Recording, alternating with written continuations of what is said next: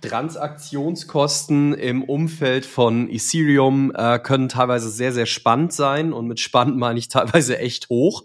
Ähm, wie funktionieren denn äh, die oder wie setzen sich Transaktionskosten überhaupt zusammen? Was sind da so ja, Dinge, die man wissen sollte, wenn man im Ethereum-Netzwerk unterwegs ist und wie kann man sich auch vor zu hohen Transaktionskosten ähm, schützen? Gibt es da überhaupt Möglichkeiten?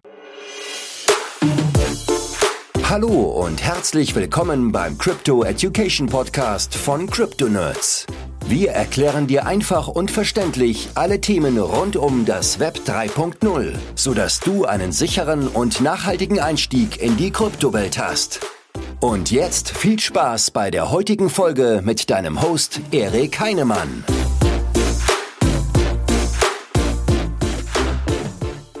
Hallo und herzlich willkommen, liebe Krypto-Nerds. Ich freue mich total, dass ihr heute bei der aktuellen Folge wieder mit dabei seid. Wir haben uns ja, wie jede Woche, nehmen wir uns immer ein Hauptthema vor und haben uns hierfür immer einen tollen, spannenden Gast eingeladen.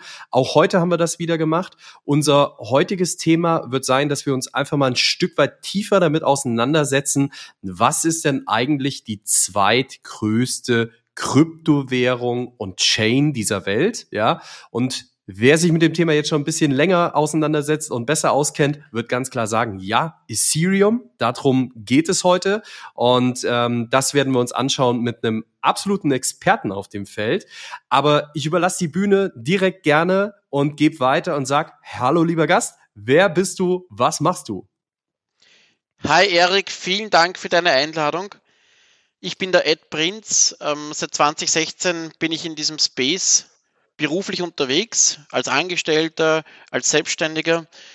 Ich habe für beispielsweise EY das Blockchain Kompetenzcenter mit aufgebaut. Das war noch 2018, wo wir meistens noch eher in dieser Informationsveranstaltungsebene waren, darüber erzählt haben, was denn Blockchain, Distributed Ledger Technologies, diese ganze Smart Contract-Thematik im Industriekontext tatsächlich für einen Mehrwert bringt, durften aber oder sollten eher Bitcoin ausklammern. Mittlerweile wissen mhm. wir ja, Bitcoin ist halt das ähm, interessanteste digitale, innovative Investmentprodukt und hat sich dermaßen etabliert, dass man auch jetzt wieder über Bitcoin auch im Industriekontext wieder darüber sprechen darf.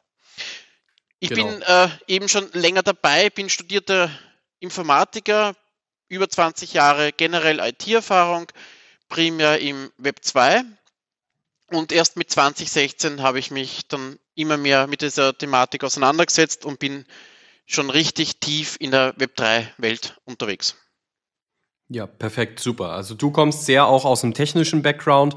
Für all diejenigen, die ähm, äh, unsere Folgen zuvor gehört haben, wir hatten ja auch schon richtiges Urgestein aus dem Ethereum-Kontext da.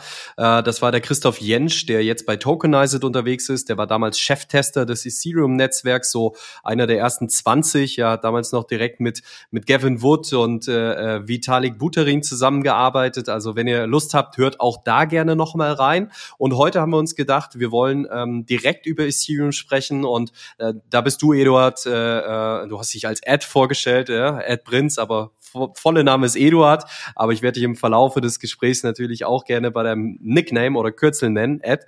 Ähm, haben wir uns gedacht, holen wir dich mit ins Boot, um einfach mal tiefer in die Thematik reinzugehen und den Leuten vielleicht auch nochmal grundsätzlich zu erzählen, warum es überhaupt noch irgendeine weitere Chain oder Kryptowährung gibt neben Bitcoin. Ja, so da hat sich ja ein tolles Ökosystem entwickelt und da wollen wir heute mal ein Stück weit mehr drauf eingehen. Bevor wir da aber reinsteigen, ist natürlich für unsere Hörer auch immer spannend zu wissen, wie bist du denn in das Thema gekommen? Du hast eben gesagt, 2016 mit Ernst Young habt ihr das Thema aufgebaut äh, als Kompetenzzentrum. War das auch bei dir der Startpunkt, wie du da reingestartet bist? Oder hattest du auch privat schon zu diesem Thema gewisse Touchpoints zuvor? Ja, ich muss ganz ehrlich sagen, ich hatte eigentlich sogar als studierter Informatiker überhaupt keine Touchpoints. Ich habe das Thema völlig ignoriert. Im Masterstudiengang mhm. habe ich sogar von Bitcoin gehört. Der Vortragende hat gefragt, wer Bitcoins besitzt und, und da hat sogar ein Studienkollege damals einfach nur scherzhalber gemeint, ja, das sind die umgefallenen Bits, aber mehr habe ich mich eigentlich gar nicht damit beschäftigt. Erst 2016, da war ich bei der Austrian Post Group im Point-of-Sale-Bereich, im Payment-Bereich und dort haben wir unterschiedlichste ähm, Dienstleistungen und Produkte angeboten, unter anderem die Voucher, quasi digitale Gutschriften und wir hatten die Bitcoin to go Voucher für Bitpanda eingeführt, die dann 2017 mhm. verfügbar waren in ganz Österreich und der Verkaufsschlager waren. Und dadurch, dass ich ja. 2016 mit meinen Kolleginnen und Kollegen das System ja etabliert habe, war es halt so, dass ich mich halt dann immer mehr mit der Thematik auseinandergesetzt habe und das Wissen, das ich mir dann angeeignet habe und daraus ist halt auch irgendwie eine Sucht entstanden, habe ich sofort versucht, das Wissen auch wieder weiterzugeben, habe dann eine Blockchain Academy, also eine, eher eine Bitcoin Academy gegründet und dort fast täglich äh, Blogartikel geschrieben, ich habe äh, damals Videos erstellt, ich habe so kleine Demo-Programme entwickelt oder Visuals erstellt, eigentlich nur, um den Leuten genauso wie mir aufzuzeigen, was halt tatsächlich der große Mehrwert ist oder dieses ideologische dahinter, dass man jetzt wirklich, wenn man jetzt sagt, man möchte mehr in diese transparente, dezentrale Welt eintauchen und man träumt davon, quasi utopisch, dass irgendwann einmal tatsächlich diese Welt ähm, die Welt von morgen sein wird, dann ist es schon extrem faszinierend. Und dadurch habe ich natürlich ähm, sehr, sehr viele Leute kennengelernt und irgendwann einmal hat sich dann diese Opportunity ergeben und ich habe dann eben zu EY gewechselt, Ernst Young, und ähm, dort war ich dann eben der Management Consultant und habe mich eigentlich nur tagtäglich von der Früh bis spät am Abend mit der Thematik auseinandergesetzt. Wir haben auch Proof of Concepts gemacht, Pilotprojekte bis MVPs, also Minimum Viable Products entwickelt bei diversen Unternehmen in unterschiedlichen Industriesektoren das war halt mega, mega spannend. Und so hat sich das Ganze immer weiterentwickelt und ich habe dann war in vielen Blockchain-Projekten, habe sie begleitet, äh, nicht nur beruflich, sondern auch privat und habe dann irgendwann einmal eigene Initiativen ergriffen, habe auch äh, eine Non-Profit Association mit ins Leben gerufen mit vielen anderen Expertinnen und Experten, DLT Austria und auch ähm, ein eigenes Startup gegründet, wo wir einen NFT-Marketplace SAS-basierend, modularisiert, hochinnovativ mit AI-Support entwickelt haben und bereitgestellt haben.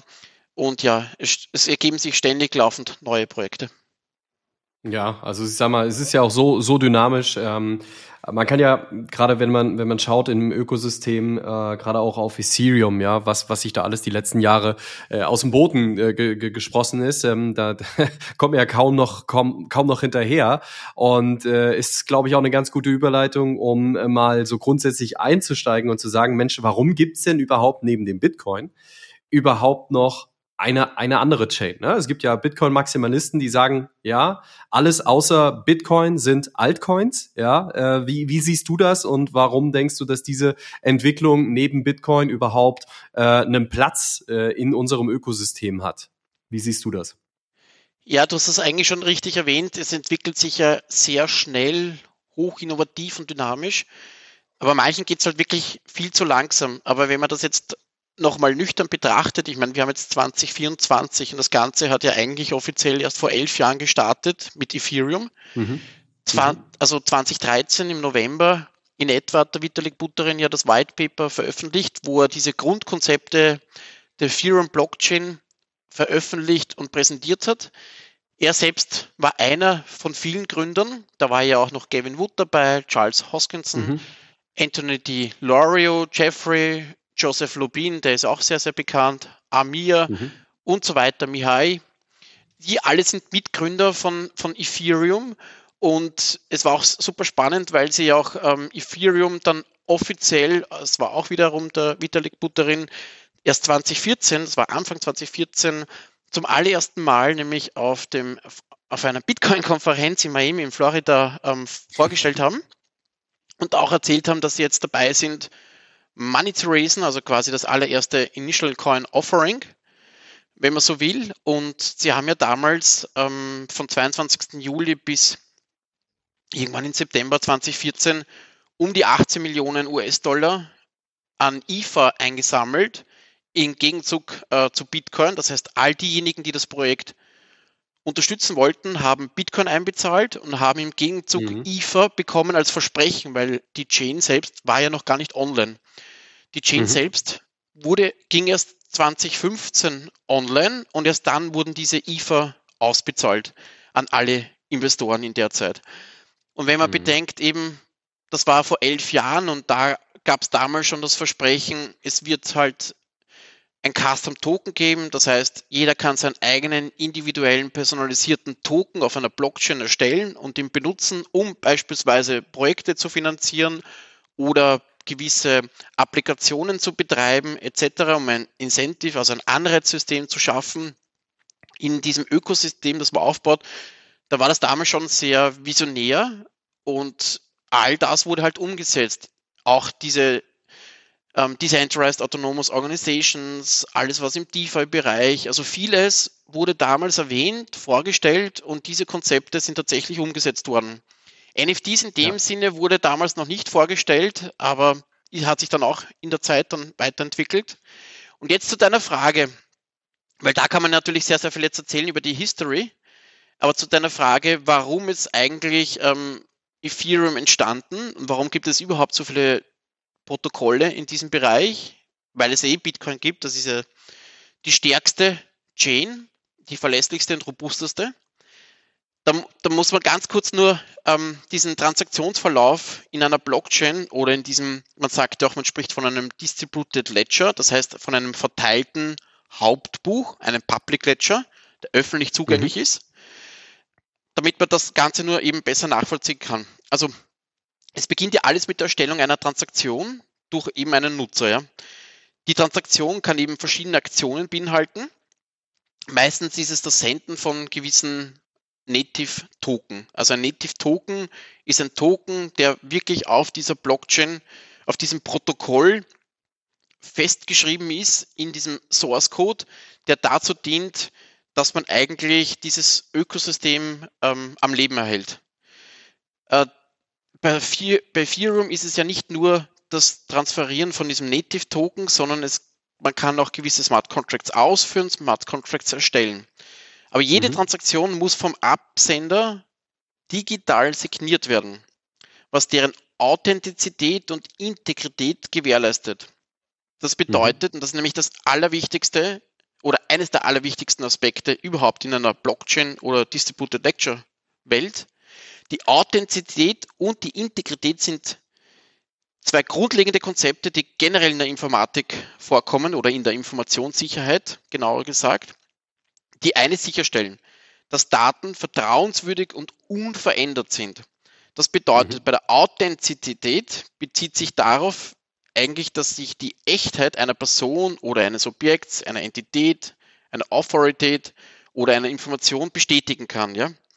Vereinfacht gesagt, das bedeutet, dass man sich sicher sein kann, dass jemand oder etwas wirklich derjenige oder dasjenige ist, als dass er sich ausgibt im Kontext der digitalen Kommunikation oder Transaktion bedeutet Authentizität, dass man verifizieren kann, dass eine Nachricht oder ein Dokument tatsächlich von einer Quelle stammt, die angegeben wird. Beispielsweise du. Mhm. Wenn du mir eine Transaktion übermittelst und mir Daten transferierst, dann sagt die Authentizität aus, dass du der Ersteller dieser Transaktion bist. Das gibt die Echtheit der Quelle wieder. Mhm. Und das passiert mit der sogenannten digitalen Signatur. Das ist der Mechanismus, der verwendet wird. Du hast den privaten Schlüssel. Das kann diese digitale Signatur erstellen. Ich habe den öffentlichen Schlüssel und kann diese digitale Signatur mit einem kryptografischen Mechanismus überprüfen. Und das sagt mir dann aus, ja, du bist tatsächlich der Steller dieser Transaktion. Mhm. Die Integrität wiederum die sagt aus, dass Daten seit der Erstellung oder seit dem letzten authentisch verifizierten Zustand sich nicht verändert hat. Ja? Das gewährleistet, dass Informationen, die beispielsweise bei dir eine Transaktion, die erstellt wurde und zu mir geschickt wurde, auf diesem Weg von A nach B sich nicht verändert hat. Die Daten, mhm. die jetzt bei mir sind oder diese Transaktion, diese Information auch weiterhin sich nicht verändert hat. Und diese Integrität verwendet ja den Mechanismus der Hash-Funktion. Und das ist ja nichts anderes als eine einzigartige Zeichenfolge, Und diese einzigartige Zeichenfolge lässt sich relativ leicht überprüfen, indem einfach nur diese Information, die du übermittelt, übermittelt hast, diesen Hashwert, diese einzigartige Zeichenfolge befolgt und besitzt und gleichzeitig diese einzigartige Zeichenfolge dann wiederum bei mir existiert. Und ich dann einfach mhm. nur überprüfen kann, stimmen diese beiden Daten überein. Jetzt ganz vereinfacht dargestellt. Stimmen sie mhm. nicht überein, dann weiß ich, die Daten wurden am Weg zu mir verändert oder wurden, verändert. nachdem du sie digital signiert hast, verändert. So ist es. Mhm. Das passiert ja zum mhm. Beispiel im E-Mail-Verkehr passiert das ja ziemlich oft. Da können, weil das SMTP-Protokoll ja aus 1989 äh, besteht, sehr, sehr veraltet ist. Da gibt es noch nicht so viele Sicherheitsmechanismen, da lässt sich auch relativ leicht der Header ähm, verändern und umschreiben. Fakt ist, Daten, die von A nach B übertragen werden, generell in der Informatik oder in der Kommunikationstechnologie, können immer jederzeit verändert werden außer man hat Mechanismen, dass man diese Integrität gewährleisten kann und auch überprüfen kann. Mhm. Und genau das macht ja diese Blockchain-Technologie. Das heißt, diese mhm. signierte Transaktion, die übermittelt wurde jetzt an das Netzwerk, landet in einem sogenannten Transaktionspool, auch genannt das Mempool.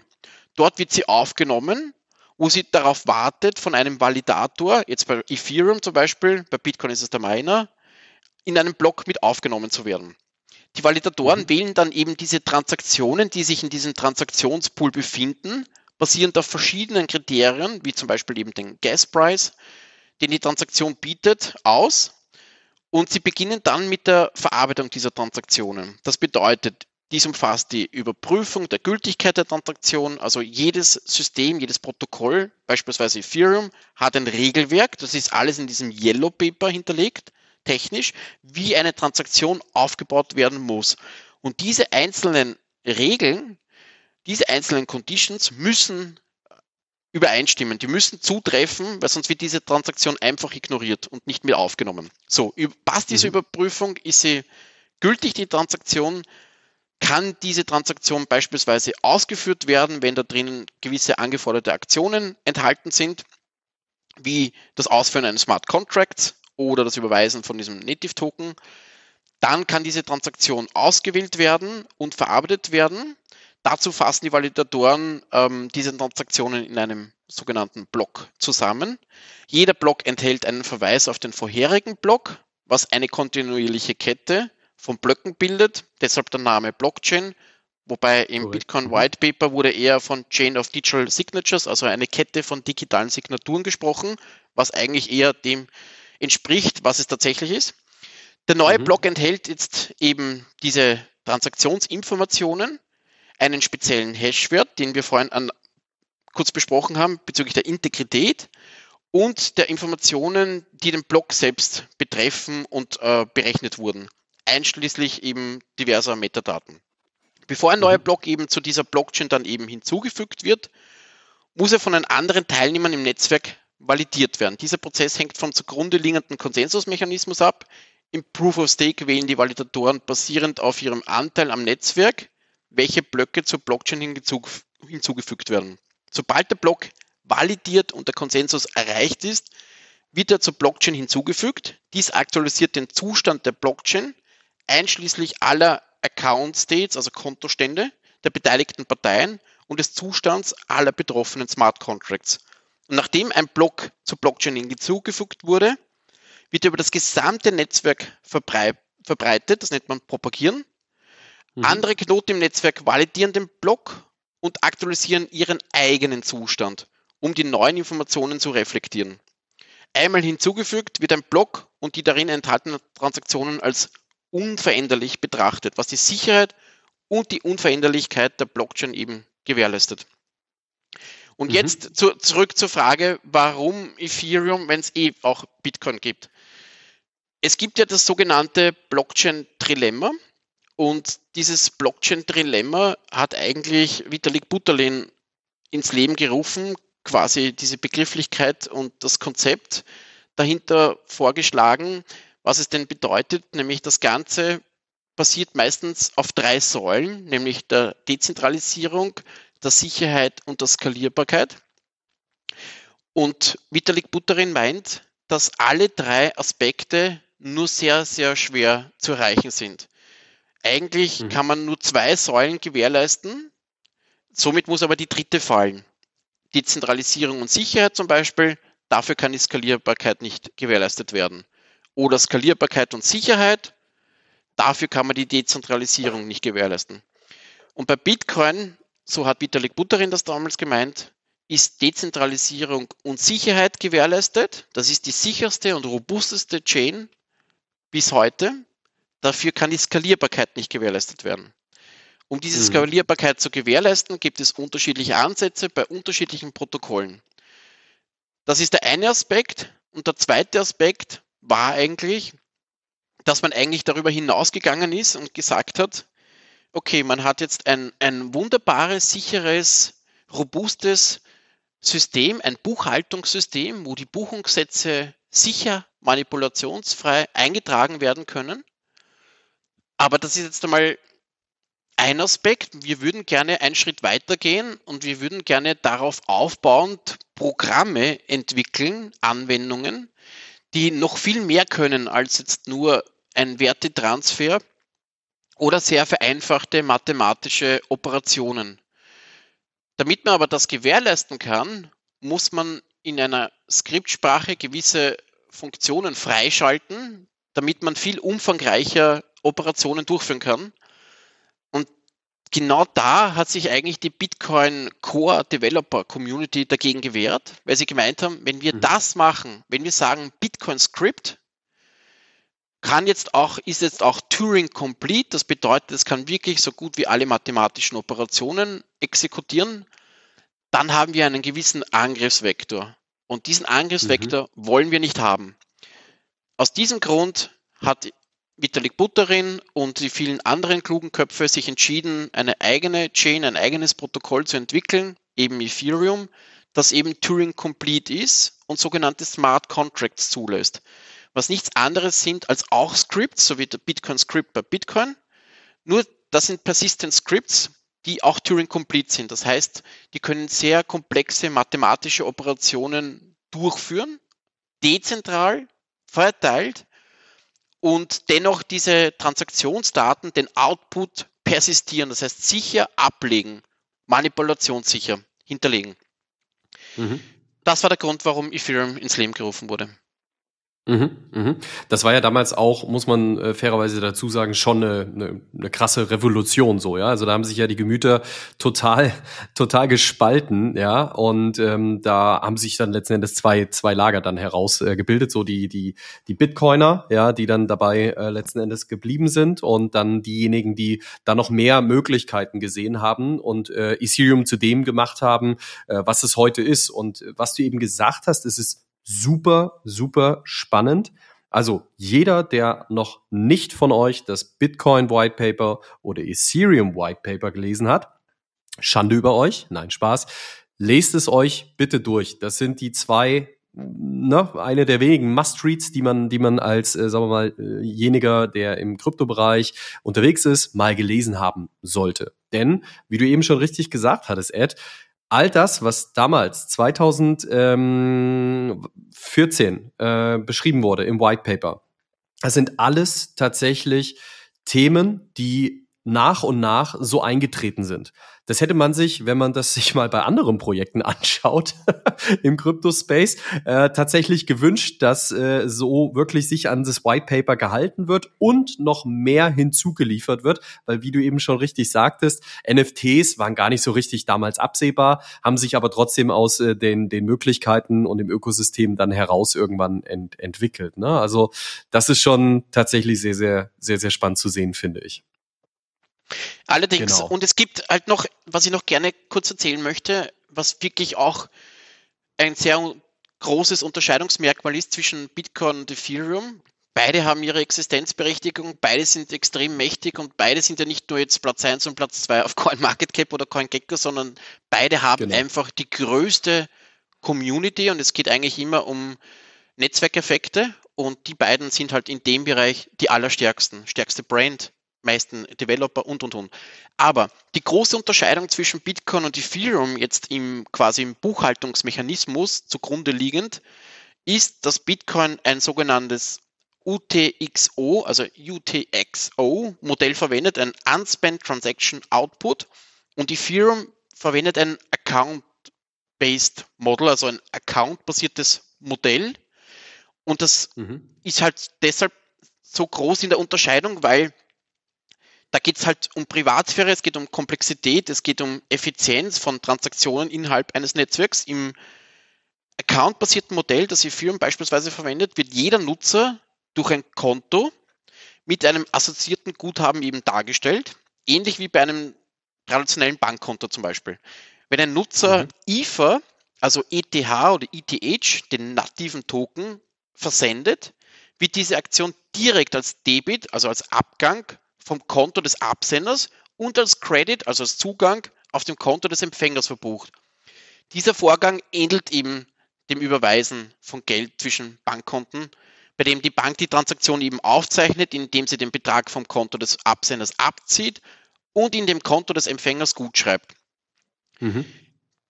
Das wird jetzt abgebildet direkt und mit einfachen Methoden diese Saldenaktualisierung über das Account-basierte Modell auf Ethereum. Und so wird die Erstellung von Smart Contracts über komplexe dezentralisierte Anwendungen, also DApps, viel effizienter gewährleistet und diese Guthabenänderungen werden vereinfacht und diese Transaktionshistory wird gleichzeitig auch beibehalten. Mhm. Bei UTXO-Modell, da ist es eben anders. Da gibt es sogenannte Inputs, also Eingänge und Outputs, sogenannte Ausgänge. Das heißt, wenn ich eine Transaktion auf Bitcoin durchführe, dann ist es so, dass ich eigentlich wie im echten Leben mit physischem Bargeld hantiere. So könnte man es am einfachsten vergleichen.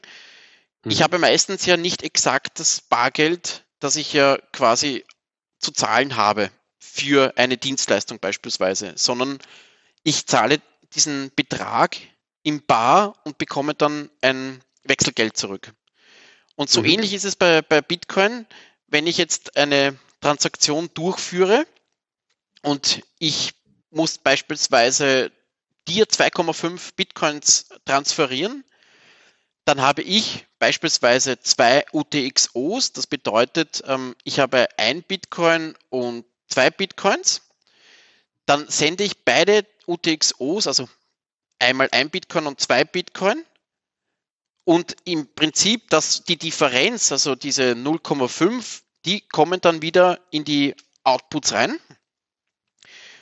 Quasi eben genauso wie beim, Bargeld. Also das heißt, wenn ich einen Bitcoin-Betrag ähm, be begleichen möchte, dann ist es nicht so, dass ich diese Saltierung habe wie eben bei einem traditionellen Bankkonto oder bei Ethereum, sondern ich habe immer den Input mit einer höheren Menge und die Differenz wird mir dann wieder zurückgesendet sozusagen von, mhm. zum Absender. Mhm. Ich weiß nicht, ob ich das okay. jetzt verständlich erklärt habe. Es hat auf ja. jeden Fall alles Vor- und Nachteile. Beim UTXO-Modell ist diese Privatsphäre wesentlich gewährleistet. Da hatten diese Datenschutzbedenken eben nicht hinsichtlich der Privatsphäre, die man eigentlich bei diesem Account-Modell durchaus hat. Und da gibt es auch natürlich wieder verschiedene ja. Ansätze, um das zu lösen. Aber ja.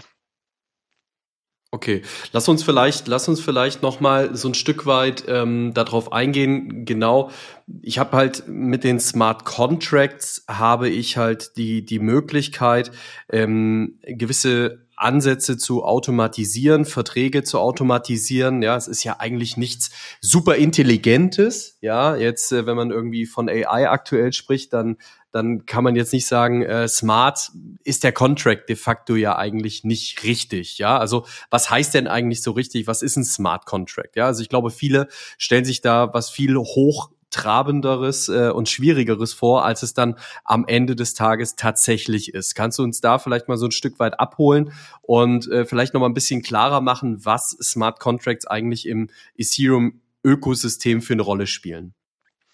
Ja, du hast recht, also die Wortwahl war nicht sehr geschickt. Es ist weder smart noch ein Contract, also es ist auch kein Vertrag, sondern es sind wirklich Skripts, so wie generell in der Informatik alle Programme, die ähm, ursprünglich in einer Programmiersprache erstellt wurden. Ähm, es ist ein Skript, das nur jetzt im Vergleich zu anderen Systemen persist persistiert wird, ja. Und persistent, so nennt man das, deshalb ist, weil dieses Skript, das einmal in einer Programmiersprache runtergetipselt wird, kompiliert wird in einem sogenannten Bytecode, verteilt wird auf allen Knotensystemen und dort hinterlegt ist und der Smart Contract grundsätzlich im Nachgang nicht mehr verändert werden kann. Das ist der eigentliche Unterschied eben zur gewöhnlichen Web 2-Welt, wenn man so will. Mhm. Aber im Prinzip, du hast völlig recht, das sind einfach Programme, die mehr oder weniger komplex sein können. Also beispielsweise eine Decentralized Exchange, ähm, dieses Automat Automated Market Maker und so weiter, da gibt es schon wesentlich komplexe Geschäftslogiken, also Business Logic, die in Smart Contracts hinterlegt sind. Mhm. Die sind, die sind ähm, auf viele unterschiedliche Skripts verteilt, die sind sehr, sehr komplex, sehr komplexe Systeme und die könnten auch unter anderem smart sein. Was sie auf jeden Fall nicht ja. sind, sie sind ähm, kein Contract, also kein Vertrag, weil da assoziiert man dann immer diese rechtliche Komponente mit hinein und das stimmt eben überhaupt nicht. Das ist das gleiche Problem, was wir auch in der NFT-Welt gehabt haben, wo wir gesagt haben, hier hat man einen transparenten Owner, die Ownership. Technisch ja, rechtlich leider nein. Das ist genau das gleiche Problem. Mhm. Ja, also letzten Endes ist es nichts anderes als äh, Bedingungen, die festgelegt werden, ja, und die auf eine gewisse Abfolge und Aktion warten und dann gewisse Mechanismen auslösen. Also das heißt, äh, wer das, wer das aus dem aus dem Excel kennt, if this then that, ja, also wenn dies dann das. Und letzten Endes ist es erstmal so, um es ganz einfach runterzubrechen in der Komplexität, ist es nichts anderes als das. Ja, so. Ja, genau. Ähm, Aber das ist wirklich ganz einfach no? runtergebrochen, weil das, es gehen natürlich auch Korrekt. Schleifen, Erase, Listen. Also man kann wirklich ja. komplexe Programme schreiben. Aber man kann auch sehr einfache genau. schreiben, wie du richtig sagst. Ja, genau, richtig. Also einfach mal, um es mal für die Hörer von einer sehr abstrakten Ebene ganz, ganz weit runterzubrechen und zu sagen, mhm. wenn man sich was Einfaches drunter vorstellen kann, dann das. Und von dort aus kann man die Komplexität noch weiter ausbauen. Ne? Ich glaube, das, das beschreibt es, das beschreibt es so ganz gut. Genau. Ja. Genau, es ist eine Automatisierung okay. von gewissen Bedingungen. Und die werden genau. ausgeführt, genau. ohne irgend weitere zentrale Autoritäten hier mit ins Boot zu holen. Die sind nicht notwendig. Man spricht auch oft von einem Mittelsmann oder Middleman auf Englisch. Ich finde, das Wort sagt es nicht wirklich aus, aber eigentlich mhm. geht es darum, dass man mehr diese Transparenz fördert. Dadurch leitet sich ja auch Vertrauen ab und dadurch sollte auch alles effizienter gestaltet sein. Das ist eigentlich das Ziel dahinter. Mhm. Mhm, mhm, genau. Also das ist, glaube ich, ähm, damit wird es jetzt nochmal ein Stück weit klarer. Man braucht eigentlich niemanden in der Mitte, ja, bei einer Vereinbarung, der überprüft, werden denn die Bestandteile einer Vereinbarung eingehalten, ja, weil es automatisch abgeprüft wird. Und wenn irgendwo was nicht passen sollte, wird diese Vereinbarung, also der Smart Contract, nicht erfolgreich durchgeführt. Ja, so. Also ich glaube, ähm, so kann man es so kann man es umschreiben. Ist das richtig? Ja, das ist richtig, genau. Zum Beispiel, ich könnte der Auftraggeber sein und du bist der Auftragnehmer. Wir beide verwenden das SAP-System, das ja weltweit bekannt ist. Dann mhm. haben wir ein einheitliches, relativ standardisiertes System für Transaktionen, für ein Buchhaltungssystem. Das funktioniert mhm. wunderbar, weil wir beide dem System vertrauen, der Applikation SAP und wir beides verwenden. In der mhm. Analogie jetzt in dieser dezentralen Welt braucht es natürlich ein anderes System, das jetzt nicht das SAP-System, weil natürlich jetzt nicht nur wir zwei hier im Spiel sind, sondern 100.000, eine Million andere Akteure und natürlich gibt es in einer großen Gruppe immer wieder schwarze Schafe und diese schwarzen Schafe versuchen absichtlich böswillig zu stören oder versuchen zu manipulieren, zu betrügen. Und genau aus dem Grund hat man auf der einen Seite ein sehr transparentes System, aber auf der anderen Seite ist es sehr manipulationssicher und zensurresistent. Und das bewirken diese Smart Contracts, also diese dezentralen Anwendungen im Vergleich jetzt zu diesen klassischen traditionellen Anwendungen wie SAP beispielsweise. Mhm, mhm. Ja, ich glaube, der Punkt wird damit nochmal ein Stück weit klarer, ähm, was Smart Contracts äh, tatsächlich sind. Und ja, wir haben jetzt gelernt, so smart, ja, wie sie klingen, sind sie dann de facto doch nicht. ich glaube, das bringt es ganz gut, ganz gut auf den Punkt, ja. Ähm, für mich wäre mal äh, spannend zu wissen, ähm, wie wird denn Ether innerhalb des Ethereum-Netzwerks wirklich verwendet? Mhm. Also Ether, ETH oder ETH selbst ist ja der native Token auf der Ethereum Chain. Es wurde damals pre-minted, das heißt mit einer gewissen Anzahl ähm, generiert und verfügbar gemacht. Ether brauche ich dann, wenn ich eine Interaktion in diesem Netzwerk durchführen möchte. Das bedeutet beispielsweise, wenn ich einen Smart Contract erstellen möchte, also ich bin beispielsweise ein Entwickler oder ich habe Entwickler in meinem Unternehmen und die möchten einen Smart Contract für mich erstellen, dann brauchen sie Ether dafür. Ether bezahlt die sogenannten Transaktionsgebühren. Mit diesem Crypto Asset kann ich diese Fees, diese Transaktionsgebühren, in Ethereum spricht man von Gas, ähm, begleichen.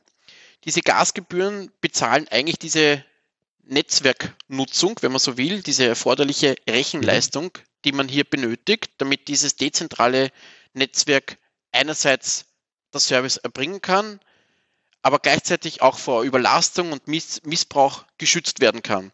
Das alles benötigt ja immer Rechenkapazität und diese Rechenkapazität ähm, kostet in, in der echten Welt echtes Geld und deshalb braucht man hier ein Mittel zum Zweck, damit man eben diese Transaktionen durchführen kann.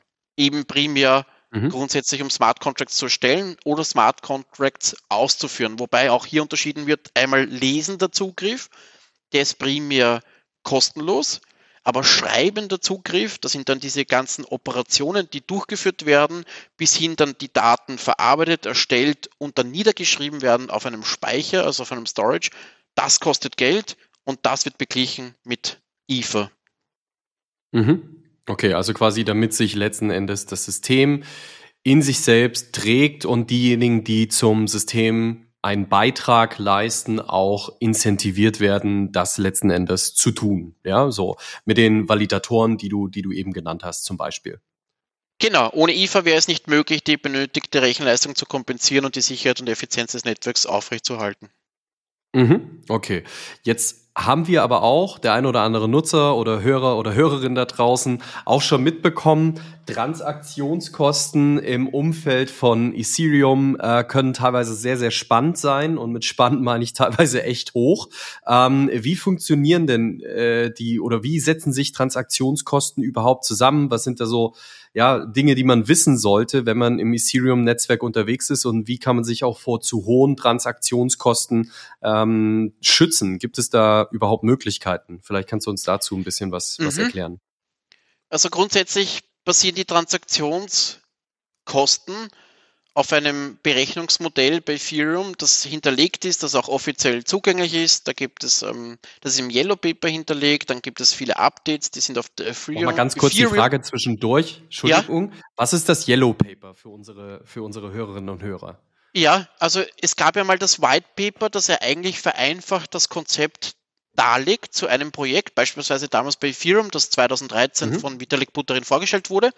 Und das Yellow Paper, das ist dann ein Jahr später veröffentlicht worden, worden das, ist, das sind diese mathematischen Formalismen, wenn man so will. Also es ist mehr das Technische, das beschrieben wird, wie beispielsweise eine Ethereum Virtual Machine funktioniert, wie ähm, die Transaktionsgebühren eben aufgebaut werden, wie sie sich ähm, zusammenstellen, wie die Sicherheit gewährleistet werden kann, etc.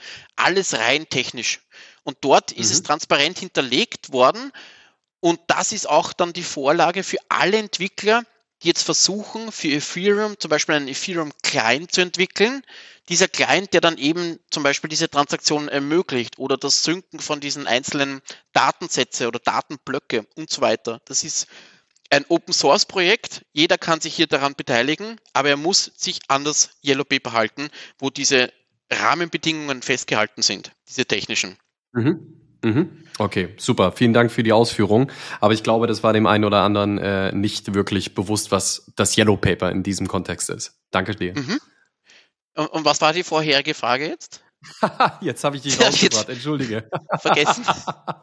äh, kein Problem. Nee, es ging darum, ähm, die Transaktionskosten, äh, warum die teilweise so hoch sind und ah, ja, genau. äh, wie in dem Kontext genau, äh, warum warum es, äh, wie sie sich zusammensetzen. Ja, genau, genau. da waren wir. Und, und, Sorry. Und da gibt es eben zwei Aspekte. Der eine Aspekt ist, dass eben dieses Berechnungsmodell transparent hinterlegt ist. Das bedeutet, wenn ein Smart Contract diverse Operationen durchführt, die Rechenleistung benötigen, die Storage benötigen, also CPU-Last, Speicher und so weiter, all das, was Geld kostet, weil das in einem Rechenzentrum läuft, ähm, dann gibt es ein Berechnungsmodell, das dann sagt, wenn du diese Funktion ausführst oder schreibst, wenn du diese Parameter, wenn du diese Schleifen machst in deiner Funktion, dann musst du so und so viel ähm, von deinem Kunden, wenn man so will, äh, verlangen, damit eben diese Kosten gedeckt sind. Das ist der eine Aspekt.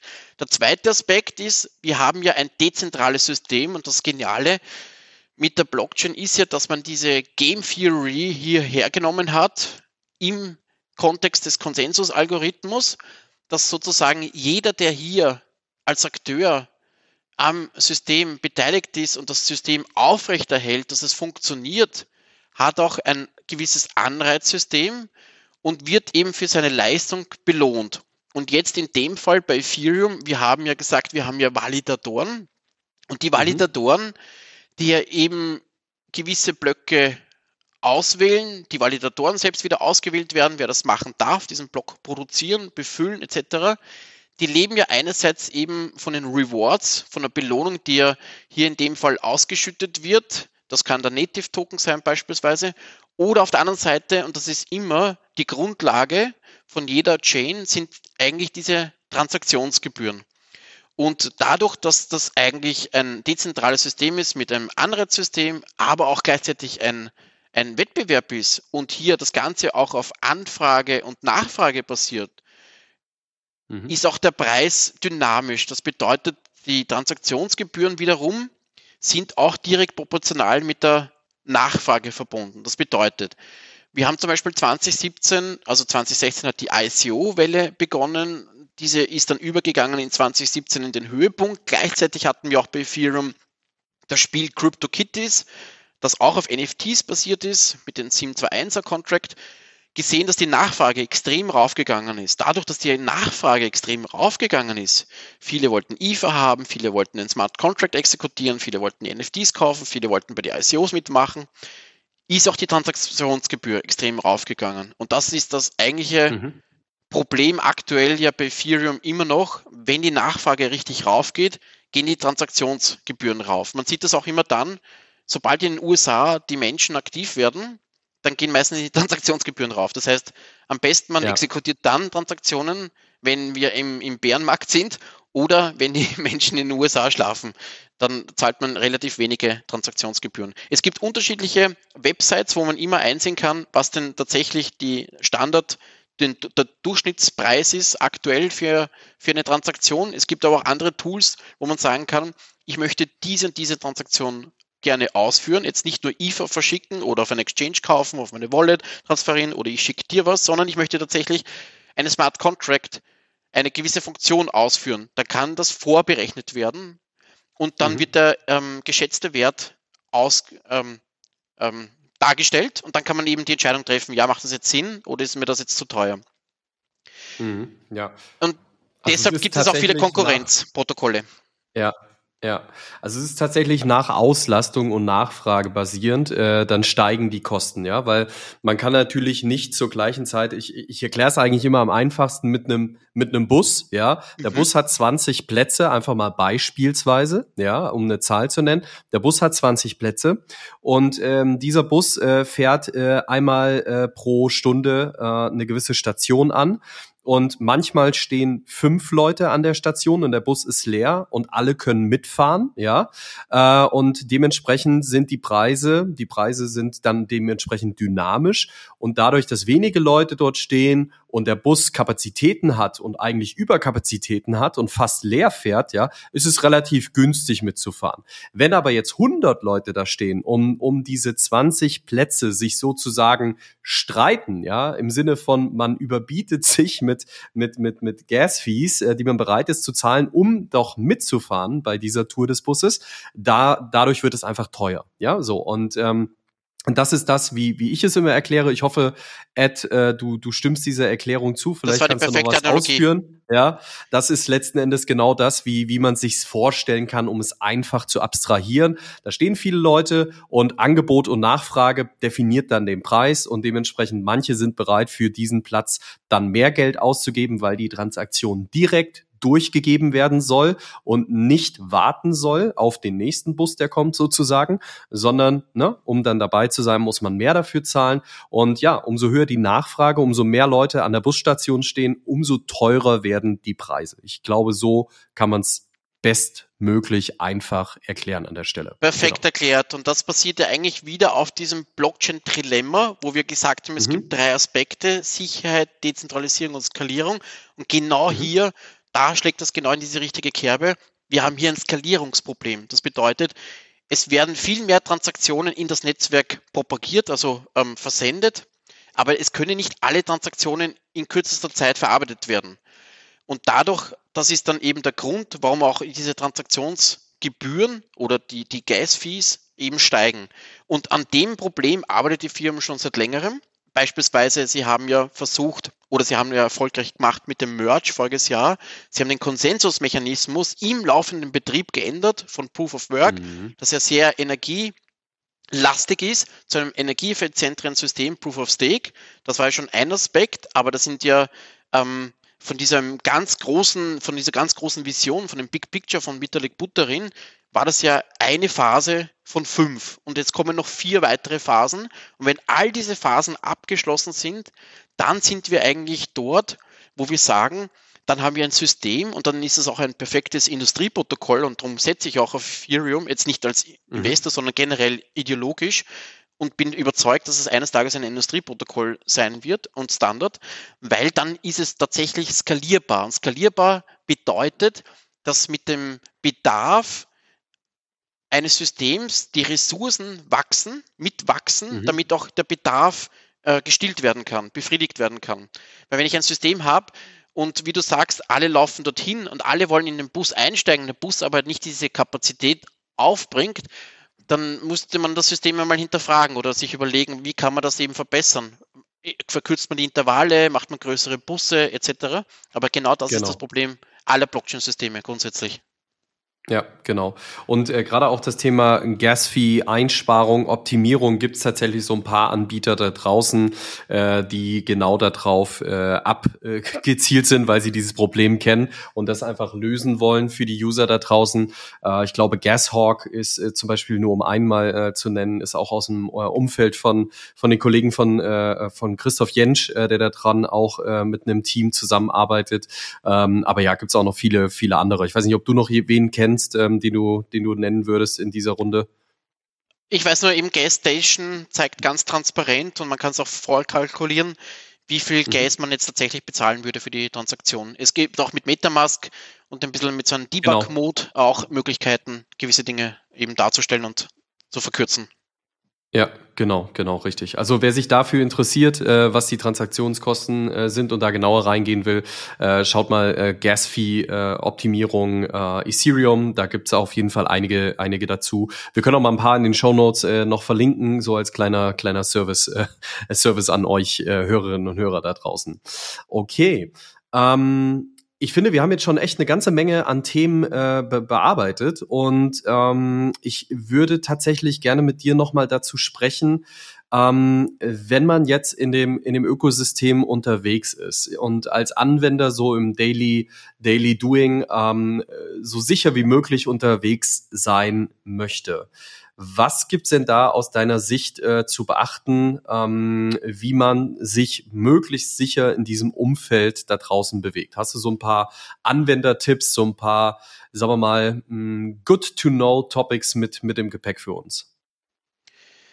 Ja, die, die habe ich. Ähm, Im Prinzip kann man da wieder zurückspringen auf die Web 2-Welt, weil da hat man eigentlich relativ dieselben Problematiken.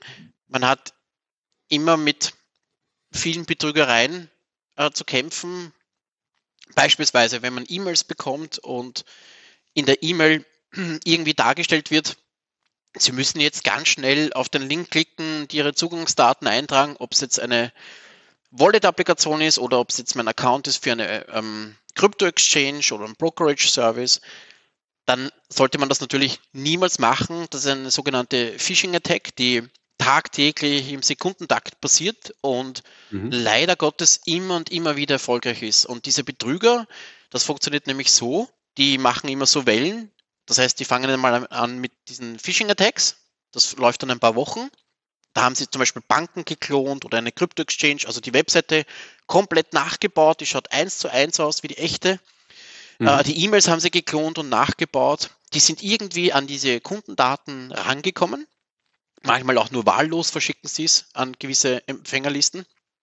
Mhm. Und dann machen sie das ein paar Wochen lang, verschicken diese E-Mails und hoffen darauf, dass viele auf den Link klicken, tatsächlich auf die Website gelangen und die Zugangsdaten eintragen. Und mit, mit mhm. unterschiedlichen Begründungen. Aber sie versuchen eigentlich immer Emotionen ähm, anzusprechen, dass man halt irgendwie versucht, hier irrational zu handeln. Das passiert einmal eine Welle, also mehrere Wochen, dann ist einmal nichts. In Wirklichkeit sammeln sie jetzt ganz viele Zugangsdaten. Diese Zugangsdaten mhm. verwenden diese Betrüger, die diese Phishing-Attacks machen, meistens selbst ja gar nicht, sondern die verkaufen sie im Darknet weiter. Dann kommen die anderen mhm. Betrüger, mhm. die kaufen die und machen dann wieder den nächsten Schindluder, den sie da versuchen zu betreiben. Das heißt, mhm. Schutz Nummer eins, niemals ähm, immer skeptisch sein bei solchen E-Mails, nicht auf irgendeinen Link klicken, auf seine Webseite gehen, Zugangsdaten eintragen. Das macht weder eine Crypto-Exchange, das macht noch weder eine traditionelle Bank, das machen kein, macht kein System, ja. Das, niemand verlangt das. Und überhaupt, wenn man dann kein eine E-Mail bekommt, kein seriöses, absolut richtig. Und wenn man so eine E-Mail bekommt, genau. und dann meistens ist das hinter einem HTML-Button, ist der Link versteckt, da muss man nur mit dem Mauszeiger einmal rübergehen und dann unten irgendwo wird eingeblendet, was dann tatsächlich der Hyperlink ist. Und dann sieht man, dass die Adresse irgendwie kurios ist. Dass sie natürlich jetzt nicht einem kraken.com entspricht oder ein bitcoin.de, sondern da, da, da, sind dann noch andere Zeichen mit drinnen, ähm, die in der ja. Domain vorkommen ähm, und, und, und, so etwas vorgaukeln. Das heißt, meistens am Link selbst erkennt man schon. Früher hat man es auch erkannt, weil es war nicht, also war nicht perfekt Deutsch und nicht perfekt Englisch. Das waren immer irgendwelche Grammatik- mhm. und Rechtschreibfehler. Mittlerweile sind sie so gut, weil sie ChatGPT verwenden, dass es wirklich perfekt ist. Ja. Mhm. Also das heißt, man müsste jetzt wirklich auf die Links achten. Das ist der, ja. das ist der Schutz Nummer eins. Keine Attachments öffnen, niemals irgendwelche Anhänge öffnen, die man per E-Mail bekommt von solchen äh, obskuren ähm, äh, Absender. Also mhm. auch wenn Sie sagen, Sie sind eine Bank, Sie sind eine Hardware-Wallet, Sie sind eine Exchange and Brokerage Service, never ever. Die machen das nicht. Die verschicken solche Sachen ja. nicht. Keine Attachments öffnen. Dann das nächste ist, es gibt so viele Betrügereien in dem Bereich. Ich meine, der Albert Quenberger aus Österreich ist da ein Experte. Da gibt es zum Beispiel im Social Network, das nennt, nennt sich ja Social Engineering. Das heißt, die versuchen auch hier mhm. über soziale Netzwerke, zum Beispiel über Twitter oder x.com, geben sich aus als Hausnummer Julian Hosp und sagen, oder Vitalik Buterin, äh, ich habe jetzt irgendwie einen ganz großen Meilenstein erreicht und dadurch möchte ich jetzt äh, meinen Erfolg mit euch teilen und jetzt gibt es für eine kurze Zeit 5000 IFA zu verschenken. Du musst mir nur 0,5 IFA schicken und ich übersende dir das Zehnfache, also zum Beispiel 5 IFA, ja. Dann ja. Äh, haben sie äh, den Link zu der Website, dann klickst du drauf und in Wirklichkeit kommst du auf eine Webseite, die einen Blockchain Explorer vorgaukelt, wo die Transaktionen ständig ein- und ausgehen, wo du siehst, die Leute überweisen 0,5 IFA und rausgeschenkt mhm. wird 5 IFA. Was alles ja kompletter Betrug und Fake ist, weil es läuft das ja. alles in einem kleinseitigen Webbrowser mit JavaScript. Und wenn du dir dann die Adresse, die Public Address, also der Unique Identifier, den rauskopierst, ja, und dann in einen Blockchain Explorer einfügst und nachsiehst, dann siehst du, was tatsächlich passiert. Und dann sieht man natürlich ganz klar, dass das Betrügereien sind. Niemals äh, verschenkt hier Vitalik oder Julian Hosp oder sonst irgendjemand äh, einfach so seine IFA, ja, oder tauscht sie aus um das Zehnfache, 1 zu 10. Das macht überhaupt keinen Sinn, ja. Also ja, das, ja. das passiert ziemlich oft, äh, regelmäßig. Was auch oft passiert, zum Beispiel auch in der NFT-Welt, da bist du zum Beispiel auf irgendeiner, zum Beispiel OpenSea, NFT-Plattform, und du bekommst sogenannte Airdrops, ja. Äh, das mhm. heißt, die, die, die wird irgendwas geschenkt, ja, irgendwelche NFTs, die landen plötzlich in deiner Wallet, ja. Und du denkst, boah, die schenken mir Wallets, äh, NFTs, äh, voll cool, die werde ich jetzt gleich verkaufen. Das Problem ist, wenn du diese NFTs, die du da geschenkt bekommst, verkaufst, machst du nämlich etwas, was, was sie gerne haben möchten. Nämlich die NFTs wiederum sind ja sogenannte Smart Contracts, was wir vorhin besprochen haben. Das heißt, mhm. das ist ein Script mit diversen Funktionen. Und sie wollen, dass du eine gewisse Funktion aufrufst, weil du selbst als Benutzer dich wahrscheinlich technisch nicht auskennst, jetzt nicht den Source Code einsehen kannst, weil der wahrscheinlich nicht Open Source ist, du kannst ihn nicht dekoppelieren.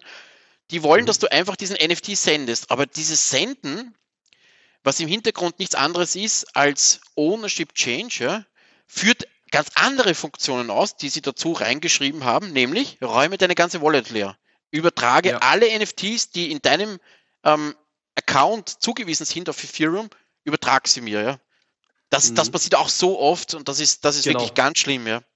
Das ist super bitter. Also das ist tatsächlich was für diejenigen, die das noch nicht äh, gehört haben oder noch nicht mitbekommen haben. Also sowas, wenn ihr einfach Airdrops aus dem aus dem Nichts bekommt, ähm, dann ist es höchstwahrscheinlich so, dass eure Wallet Address irgendwo auf irgendwelchen Listen äh, von von irgendwelchen Kriminellen gelandet ist. Und ähm, wie gehst du dagegen dann vor, beziehungsweise wenn sowas passiert, äh, fasst du dann lieber das Wallet dann nicht mehr an, beziehungsweise ziehst die Assets ab und und, und, und lässt den, das dann tot liegen? Oder, oder wie geht man dann am besten damit um aus deiner Sicht? Mhm. Also generell würde ich immer vorschlagen, seid immer extrem skeptisch und vertraut niemanden. Äh, ich habe ja. ja. damals eben auch solche ähm, NFTs bekommen, jetzt auch über OpenSea, da passiert es ganz oft, aber auch über andere Plattformen, die sagen, boah, jetzt haben wir einen Airdrop, du kannst das claimen, ganz kostenlos, kannst das dir holen und so weiter. Ich habe es halt so gemacht, dass ich immer geschaut habe, dahinter, ich wollte wissen, wie schaut der Smart Contract aus, wer, wer, steht dahinter und so weiter. Und das fand ich schon einmal, das war immer alles extrem dubios. Das heißt, der Smart mhm. Contract war einmal nicht Open Source, dann wird man schon mal hellhörig. Äh, mhm. Die Webseite, die zeigt ins Nirvana oder sind dann irgendwelche Webseiten, die gebaut werden, wo kein Impressum ist oder wo dann steht Virgin Island oder Dubai und solche Sachen. Das ist schon alles immer sehr, sehr skurril. Dann schaue ich mir einen Blockchain Explorer an, was für Transaktionen passiert sind, welche Contracts tatsächlich Funktionen ausgeführt werden. Auch wenn der Smart Contract selbst nicht Open Source ist, kann man dennoch sehen, welche Funktionen ausgeführt werden und diese ein bisschen äh, dekompolieren. Und dann sieht man halt, was da tatsächlich passiert. Und dann liest man es natürlich im Nachgang auf diversen Plattformen, was da alles passiert ist, dass es viele Geschädigte gibt. Weil das Problem ist, einmal weg, für immer weg. Da kann man einfach nichts machen. Niemand kann dir helfen, diese zurückzubekommen, ja. diese Assets. Das heißt, wenn ja, man die kriegt, definitiv. einfach ignorieren, eine neue Adresse anlegen. Es klingt jetzt ein bisschen blöd, aber das Schöne ist ja in dieser dezentralen Welt, ich brauche nicht ähm, von einer Commerzbank ein Bankkonto und von einer deutschen Bank ein Bankkonto, sondern im Ethereum-Netzwerk, ich, ich klicke einmal drauf auf irgendeine Wallet-Applikation, habe sofort wieder ein neues Konto, quasi ein neues Bankkonto. Und dann verwende ich halt wieder das neue Bankkonto. Das ist ganz ja. einfach. Und würdest du dann die Assets, die da, äh, sagen wir mal, Legends, sagen wir mal, da liegen jetzt zwei äh, E's drauf, ähm, die würdest du dann übertragen, aber den Rest nicht angreifen, der dir da ja, genau. so geairdroppt wurde? Ja, okay. Ja, genau. Mhm. Niemals angreifen, ja. Außer ja. Man kennt sich aus und, und man kann hier nachsehen, aber ansonsten niemals, weil die Gefahr ist viel zu groß, dass da ein großer ja. Schaden passiert. Ja, definitiv. Also das ist auch ganz wichtig an diejenigen, wenn euch sowas passiert, und das passiert in aller Regel immer noch sehr, sehr häufig, vorsichtig sein, lieber alle Assets, die drauf liegen, die euch gehören, wei äh, wisst, dass es auch dort äh, eure Assets sind, abziehen, übertragen und den Rest, der nicht nachvollziehbar ist für euch, tatsächlich eher nicht antasten. Ja, also da lieber einmal zu vorsichtig, als dass dann das Geld weg ist, weil wenn es dann mal weg ist, dann ist es ganz, ganz schwer, da wieder ranzukommen. Die Wahrscheinlichkeit, das zu zurück, äh, zurückzubekommen, ist ganz, ganz gering. Du hattest eben jemanden angesprochen aus dem Umfeld und das ist eine sehr, sehr gute Überleitung für nächste Woche, denn ähm, das war jetzt so ein bisschen ein kleines Warm-up. Einerseits Natürlich haben wir uns heute Ethereum mal genauer angeschaut und ich hoffe, es hat euch echt einen coolen Einblick gegeben in, wie hängen denn eigentlich die Themen miteinander zusammen, äh, was sollte man zu Ethereum wissen und woher kommt es eigentlich historisch, um das mal so ein Stück weit einzuordnen und wo geht da auch die Reise hin, beziehungsweise das wäre gleich meine abschließende Frage an dich, ja, die ich jetzt schon mal hier an der Stelle mitgebe. Aber ich möchte gerne auch so ein Stück weit überleiten auf nächste Woche. Bitte abonniert unseren Podcast, denn nächste Woche setzen wir uns mit dem Thema Krypto-Scams auseinander und haben dort äh, den Albert Quenenberger, der ist äh, Kryptoforensiker und hat schon an einen äh, wirklich sehr, sehr vielen spannenden ähm, ja, Fällen mitgearbeitet. Und äh, ich denke, da ist sehr, sehr viel drin in der Woche, äh, nächste Woche in der Folge und äh, würde mich freuen, wenn ihr uns abonniert und uns auch gerne, gerne eine Bewertung da lasst. Ähm, das hilft uns einfach, mehr Menschen zu erreichen und wenn mehr Menschen darüber wissen, wie das Ökosystem funktioniert und was man eventuell auch nicht tun sollte, ich glaube, dann ist es ein Win-Win für, für alle Seiten. Insofern vielen, vielen Dank schon mal vorab dafür und um mit der abschließenden Frage hier an der Stelle ähm, unseren Podcast abzurunden, weil wir doch schon auch bei knapp einer Stunde angekommen sind. Vielen Dank erstmal dafür, lieber Eduard. Ähm, wo siehst du die Zukunft für Ethereum? Wo geht da die Reise hin in diesem Jahr, in den nächsten Jahren? Was ist so dein Outlook für Ethereum? Mhm. Also der Albert ist ein Top-Mann, wollte ich noch sagen.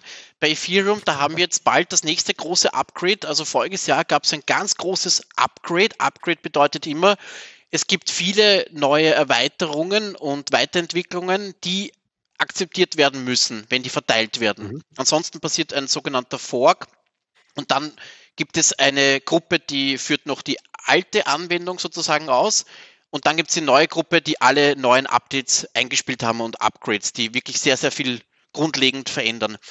Voriges Jahr gab es den Merge, das habe ich vorhin erzählt, von den fünf Phasen von diesem großen Big Picture, um Ethereum 2.0 zu finalisieren und das Industrieprotokoll bereitzustellen. Ähm, was es heuer noch, äh, voriges Jahr genau, gab es Merge, das war der Übergang von Proof of Work auf Proof of Stake, Konsensusalgorithmus mhm. im Live-Betrieb. Und heuer, am 18. März, gibt es das nächste große Upgrade. Und da geht es um Proto-Denksharding. Das ist auch wieder ein System, das auch wieder in, in diese Kerbe Skalierung einschlägt, nämlich da werden sogenannte Datenblobs ähm, zur Verfügung gestellt. Das sind so kleine Container, wenn man so will, die Daten auf einem Storage schreiben und sich dann so mit einem Anchor reinhängen in, diesem, in diese Transaktion selbst, in diesem Ledger, wo es dann darum geht, dass man wieder größere Daten verarbeiten kann. Mhm. Und gleichzeitig dadurch, dass man größere Daten verarbeiten kann und die Kapazität sich deutlich erhöht, mit signifikanten Reduzierung der Gasgebühren zu rechnen ist. Und das ist natürlich eine, eine sehr, sehr große Verbesserung. Also am 18. März findet dieses Upgrade im sogenannten Mainnet, also in diesem Public Net, in dieser Hauptchain, Hauptkette statt. Alle Testnetze wurden bereits abgegradet, sehr erfolgreich. Das heißt, das wird mit sehr großer Wahrscheinlichkeit auch sehr erfolgreich sein, ohne Probleme. Und dann wird eben weiterentwickelt bei, es gibt nämlich die lustigen Namen Surge, das heißt Anstieg, Verge, die Schwelle, Purge, die Säuberung und Splurge, der Schub. Das sind die nächsten Schritte in diesem ganz großen Entwicklungsplan zu Ethereum 2.0, zu diesem Industrieprotokoll, wo man dann auch sagt, mehr als 100.000 Transaktionen äh, in einer gewissen Zeit sind dann tatsächlich möglich, also mehr als auch bei einem Visa-Netzwerk oder einem Apple Pay-Netzwerk, obwohl es dezentral, obwohl es distributed ist. Und dahin geht die Reise und äh, da bin ich wirklich sehr froh, dass wir da alle mit dabei sind und das mitverfolgen können und auch noch miterleben werden. Ja, also das äh, glaube ich, also was eine wahnsinnige Leistung war, war der Merge, was du eben gerade beschrieben hast, äh, der Wechsel im, im Live-System oder Live-Betrieb von, von, von Proof of äh, Stake, äh, Proof of Work auf Proof of Stake. Äh, ich glaube, ja, da haben sie lange dran gebastelt, haben es auch immer mal wieder verschoben und äh, der eine oder andere fragte sich auch, ob es überhaupt noch kommt oder nicht. Ähm, aber das war auf jeden Fall wahnsinnig, äh, was da passiert ist und ähm, spannend zu sehen, dass es dann auch passiert ist und äh, ich bin sehr, sehr gespannt, wo da die Reise hingeht. Wenn wir uns Ethereum angucken, welche, welche Möglichkeiten da äh, einfach äh, für das Ökosystem bestehen, ja, jetzt auch äh, der, der ganze NFT-Hype, der da drumherum dann auch noch entstand. Wie siehst du da ähm, den, den Markt, gerade Richtung NFTs? Ist es was, was nochmal ein Comeback feiert? Weil wenn wir uns anschauen, wo es wo es gerade liegt, ja, ähm, äh, ich habe gesehen, Pachi Penguins hat äh, äh, vor kurzem im Wert äh, das ganze das ganze Thema äh, Board Apes einmal kurz überholt gehabt. Ähm, ähm, Board Apes, äh, ja, äh, einiges im Wert zurückgegangen äh, jetzt über die letzten Monate. Äh, wie siehst du das Gesamtthema NFTs so in, in diesem Jahr? Hast du da Hoffnung oder wo geht da die Reise hin? Also NFTs sehe ich sehr differenziert, da ich ja auch selbst in dem Space mit einem großen, mit einer großen Applikation im Rennen bin. Äh, du hast recht, da gab es auch dieses Flipperling ganz kurz, aber wenn man sich jetzt wirklich diese ganzen On-Chain-Daten anschaut und Analysen durchführt, dann erkennt man, das sind in etwa eineinhalb bis maximal zwei Millionen aktive Nutzer weltweit. Das heißt, das ist wirklich, wir sprechen hier von einer Nische, von einer Nische, ähm, die jetzt wirklich noch aktiv hier traden und, und investieren. NFTs haben halt viele, viele Probleme. die natürlich auch eines Tages gelöst werden, genauso wie die Skalierungsthematik in diversen Blockchain-Protokollen. Das braucht aber leider mhm. Zeit.